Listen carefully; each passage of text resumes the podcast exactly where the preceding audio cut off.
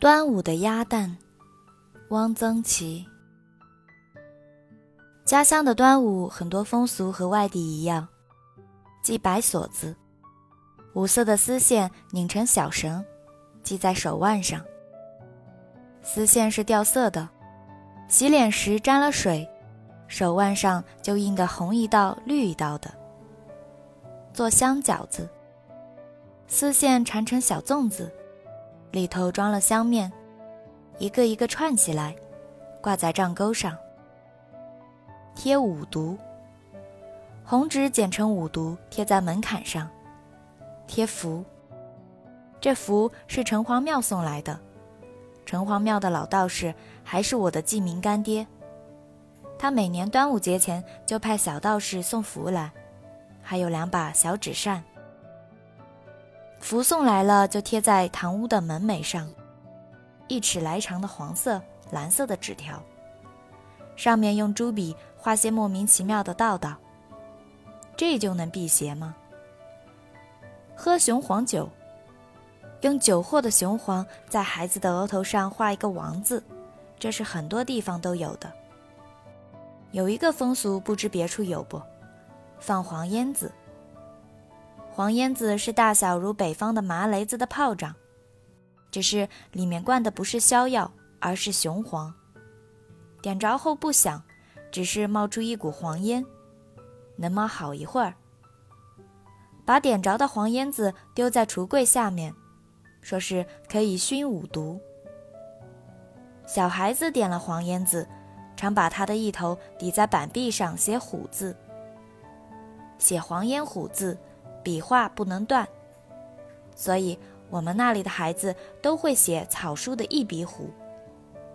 还有一个风俗，是端午节的午饭要吃十二红，就是十二道红颜色的菜。十二红里，我只记得有炒红苋菜、油爆虾、咸鸭蛋，其余的都记不清，数不出了。也许十二红只是一个名目。不一定真凑足十二样，不过午饭的菜都是红的，这一点是我没有记错的。而且苋菜、虾、鸭蛋一定是有的。这三样在我的家乡都不贵，多数人家是吃得起的。我的家乡是水乡，出鸭，高邮大麻鸭是著名的鸭种，鸭多，鸭蛋也多。高邮人也善于腌鸭蛋，高邮咸鸭蛋于是出了名。我在苏南、浙江，每逢有人问起我的籍贯，回答之后，对方就会肃然起敬。哦，你们那里出咸鸭蛋？上海的卖腌腊的店铺里也卖咸鸭蛋，必用纸条特别标明“高邮咸蛋”。高邮还出双黄鸭蛋，别处鸭蛋有偶有双黄的。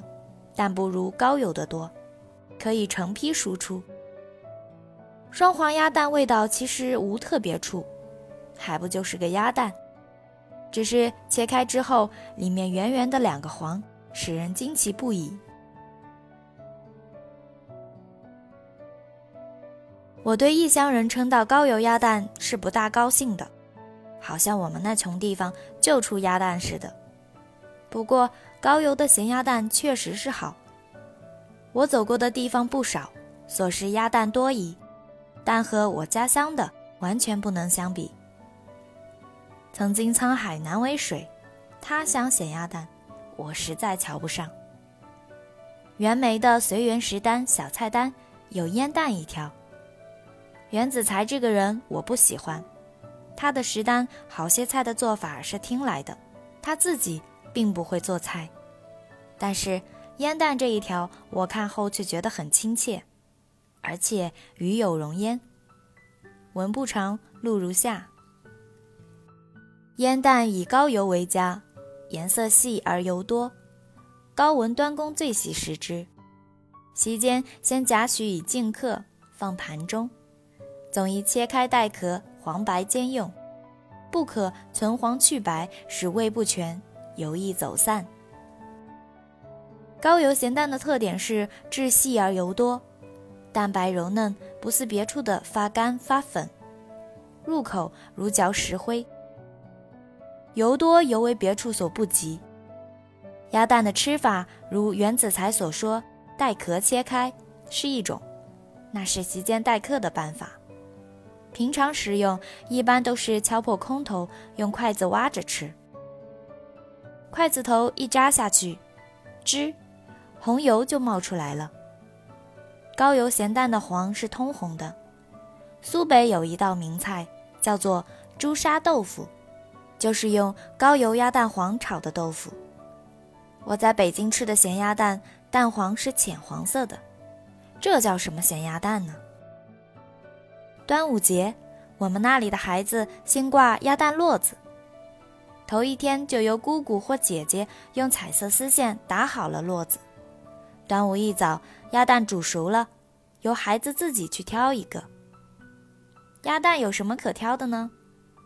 有，一要挑蛋清壳的，鸭蛋壳有白的和蛋清的两种。二要挑形状好看的。别说鸭蛋都是一样的，细看却不同，有的样子蠢，有的秀气。